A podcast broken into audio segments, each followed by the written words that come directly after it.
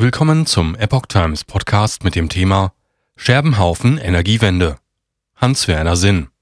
Auch ehemals solide Länder können ihre Bonität verlieren. Ein Artikel von Katrin Sumpf vom 13. Dezember 2022.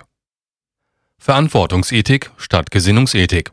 Scherbenhaufen Energiepolitik und die Deindustrialisierung Deutschlands. Es sei denn, die anderen machen das mit. Auf einer gut besuchten Weihnachtsvorlesung stellt Professor Hans-Werner Sinn der deutschen Energiepolitik kein gutes Zeugnis aus. Ist Deutschland wieder der kranke Mann Europas? fragte sich Professor Hans-Werner Sinn in der diesjährigen Weihnachtsvorlesung. Die große Aula der Ludwig-Maximilians-Universität in München war voll, die Live-Übertragung durch das IFO-Institut geriet an ihre Grenzen. Viele potenzielle Zuhörer konnten nicht darauf zugreifen. Der Emeritus der Ludwig-Maximilians-Universität referierte unter dem Titel Schwarze Schwäne, Krieg, Inflation und ein energiepolitischer Scherbenhaufen über die Lage Deutschlands, Inflation, EZB-Politik und Stagflation, Atom-, Kohle- und Gasausstieg, die Energiepolitik bis hin zum Klimaclub. Eine direkte Antwort blieb offen. Mit vielen wirtschaftlichen Zahlen, Statistiken und Zusammenhängen wurde gezeigt, dass diese Gefahr durchaus besteht. Schwarze Schwäne sind Ereignisse, die bis vor kurzem für undenkbar gehalten wurden. Auch ehemals solide Länder können ihre Bonität verlieren. Ausführlich referierte der Ökonom über die Energiewende. Ein rationaler Diskurs sei notwendig, eine nüchterne Betrachtung ohne Träume. Verantwortungsethik statt Gesinnungsethik ist erforderlich bei diesem Thema, so Professor Sinn. Wir müssen eine kluge, abwägende, funktionsfähige Politik entwickeln, ohne dabei alles kaputt zu machen und irgendwelchen Träumen hinterherzujagen. Wir müssen wieder zum rationalen Diskurs bei dieser schwierigen Thematik, dieser emotional belastenden Thematik zurückkehren, sagte Sinn. 200 Milliarden Euro Sonderschulden zur Subventionierung der Gaskäufe wurden aufgenommen, rund 5 Prozent des Bruttoinlandsprodukts, die als Sondervermögen deklariert sind. Rechtlich sei es grenzwertig, ökonomisch eindeutig inflationär. Eine große Trickserei. Schulden als Vermögen deklariert. So Sinn. Im Jahr 2023 betrüge das tatsächliche Defizit laut Stabilitätsrat 3,75 Prozent. Das sei zehnmal so viel, wie die Schuldengrenze des Grundgesetzes erlaubt. Das Problem hat man jetzt elegant gelöst, denn es ist ja ein Notstand und in einem Notstand darf man das so beschließen. So Sinn. Zum anderen gebe es bereits einige Sondervermögen oder Kreditermächtigungen seit 2008, auf die Hans-Werner Sinn hinweist. Da wären die Finanzmarktstabilisierungsfonds seit 2008 mit 480 Milliarden Euro, die Investitions- und Tilgungsfonds seit 2009 mit 20 Milliarden Euro, die Wirtschaftsstabilisierungsfonds seit 2020 mit 600 Milliarden Euro, die Sondervermögen der Bundeswehr seit 2022 mit 100 Milliarden Euro die Gaspreisbremse seit 2022 mit 119 Milliarden Euro und der Corona-Fonds der EU mit 750 Milliarden Euro und einem deutschen Finanzierungsanteil von 177 Milliarden Euro. Die insgesamt 1696 Milliarden Euro wurden noch nicht ausgeschöpft, könnten es aber, ohne dass dies mit dem Grundgesetz kollidiere. Hinzu kämen die Forderungen aus den Target-Krediten der Bundesbank die zuletzt eine Höhe von 1,23 Billionen Euro hatten. Der Wirtschaftswissenschaftler spricht von einem Defekt der Demokratie, wenn man immer wieder dazu neige, sich über Staatsverschuldung zu finanzieren. Er warnt, auch ehemals solide Länder können ihre Bonität verlieren. Es gibt auch hier schwarze Schwäne, wo man sie nicht vermutet.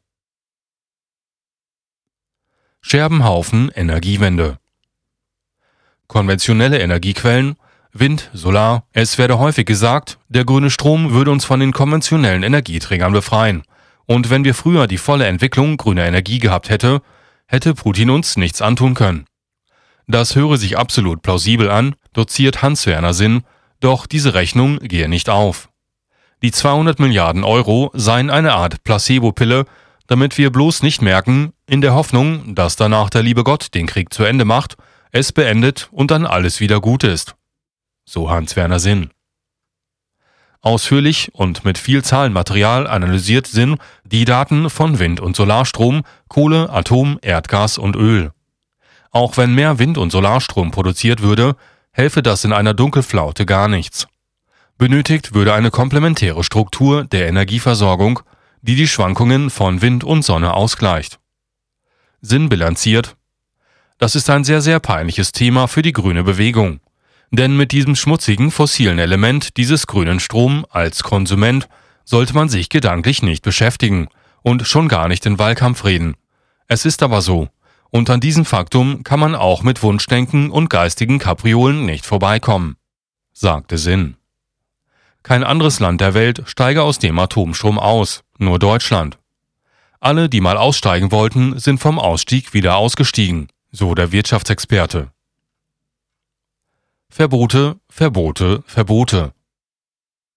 Anschließend rechnete der Ökonom die Möglichkeiten der Speicherung vor, über Pumpspeicherwerke, Batterien wie in Autos, großtechnische Batterien, beispielsweise Lausitz, und in Häusern.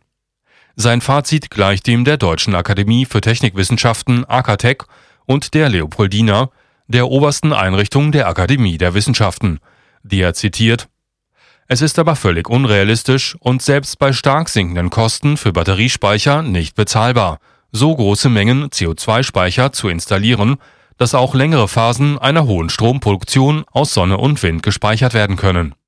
Zitat Ende. Die Politik stelle sich diesem Thema nicht wirklich. Stattdessen Verbote, Verbote, Verbote. Abschaltung der AKWs 2023, Verbrenner bis 2035 Kohleausstieg bis 2030 und, und, und. In der Phase von 2030 bis 2038 Erdgasausstieg. Bis 2050 ist alles bereits beschlossen. Da muss ich als Bundestagsabgeordneter nicht viel wissen. Da reicht ein gutes Gefühl und eine schöne Gesinnungsethik, sagt Sinn. So könne dies nicht funktionieren. Ein bloßes Wolkenkuckucksheim reiche nicht. Es sei unverantwortlich, erklärt Hans-Werner Sinn am Beispiel des Münchner Krankenhauses, welches in Großhadern neu gebaut wird. Man könne kein festes Ausstiegsdatum für das alte Krankenhaus festlegen, sofern das neue Krankenhaus nicht da sei.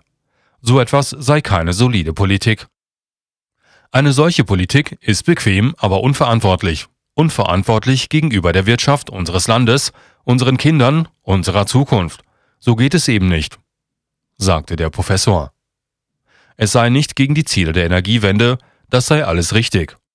Aber man kann sich doch nicht wegdrücken und moralische Urteile in der Politik heranziehen, statt in Verantwortung ethische Analysen vorzuhalten. Statt in Verantwortung ethische Analysen vorzuhalten. Das ganze Zielsystem in der Klimapolitik ist utopisch, sagte Sinn. Es sei auch nicht nur annähernd möglich, dieses Programm zu realisieren. Deindustrialisierung Deutschlands, es sei denn, die anderen machen das mit. Es sei ein Programm zur Deindustrialisierung Deutschlands. Wahnsinn. Es sei denn, die Wettbewerber machen das mit. Wenn sie es nicht mitmachen, ist es das. Warum soll ich denn die teure Produktion, die dann hier erzwungen wird, in Deutschland lassen? Die Firmen werden scharenweise dieses Land verlassen und in andere Länder gehen, die eben weniger grün getaktet sind, auch vielleicht verantwortungslos agieren und dort ihr Geschäft machen. Sagte Sinn. Ein anderer Aspekt seien die Klimakonferenzen, wie sie in Ägypten stattfand. Sie seien Schadensersatzprozesse geworden, in denen die Länder der dritten Welt einen Ausgleich fordern. Deindustrialisierung greift er am Beispiel der deutschen Autoindustrie auf. Die verarbeitende Industrie Deutschlands sei herzkrank, da die deutsche Automobilindustrie das Herz der deutschen Wirtschaft ist. Den Beginn der Erkrankung sieht er in der EU-CO2-Verordnung vom Mai 2018. Durch das Verbot von Verbrennern durch die EU habe es keinen Umweltnutzen gegeben, wohl aber massive Schäden für die deutsche Industrie. Der Wunschzettel Auf dem Wunschzettel des Referenten stehen drei Dinge.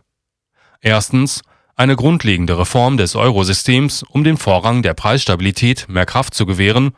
Dazu gehört eine EU-Konkursordnung für Staaten und Stimmrechte nach Landesgröße, bevor die Balkanerweiterung umgesetzt wird. Zweitens die Neuordnung der Energiepolitik. Dazu zählt die sofortige Aufhebung der vorauseilenden Brennstoffverbote. Es sollte erst grüne Technik aufgebaut werden, bevor über die Abschaltung nachgedacht wird. Dazu gehört der Wiedereinstieg in die Atomwirtschaft, Fracking, neue Erdgaspipelines und neue Erdgasspeicher. Dazu gehört ebenfalls das Ende des Unilateralismus bei international gehandelten Brennstoffen. Drittens der aktive Aufbau eines Klimaclubs mit einem weltweiten Emissionshandel inklusive China und Indien.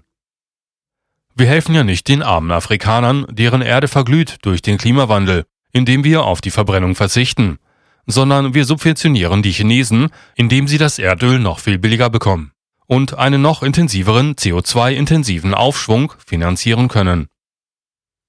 Die 200 Milliarden Euro, die nun für die Beschwichtigung einer ansonsten aufsässigen Bevölkerung ausgegeben wird, damit sie nicht merken, was jetzt auf dem Energiemarkt los ist in Deutschland, so Sinn, stünden viel zu geringe Mittel zur Bekämpfung der Ursachen der Energieknappheit gegenüber.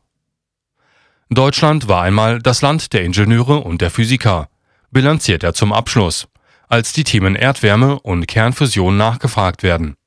Vieles in der Physik der Kernspaltung und Kernfusion habe größtenteils mit den Forschungen in Deutschland zu tun. Hans-Werner Sinn, Emeritus der Ludwig-Maximilians-Universität, antwortet, wir haben noch genug gute Physiker, um darauf zu satteln und auch an vorderster Front mitzumischen.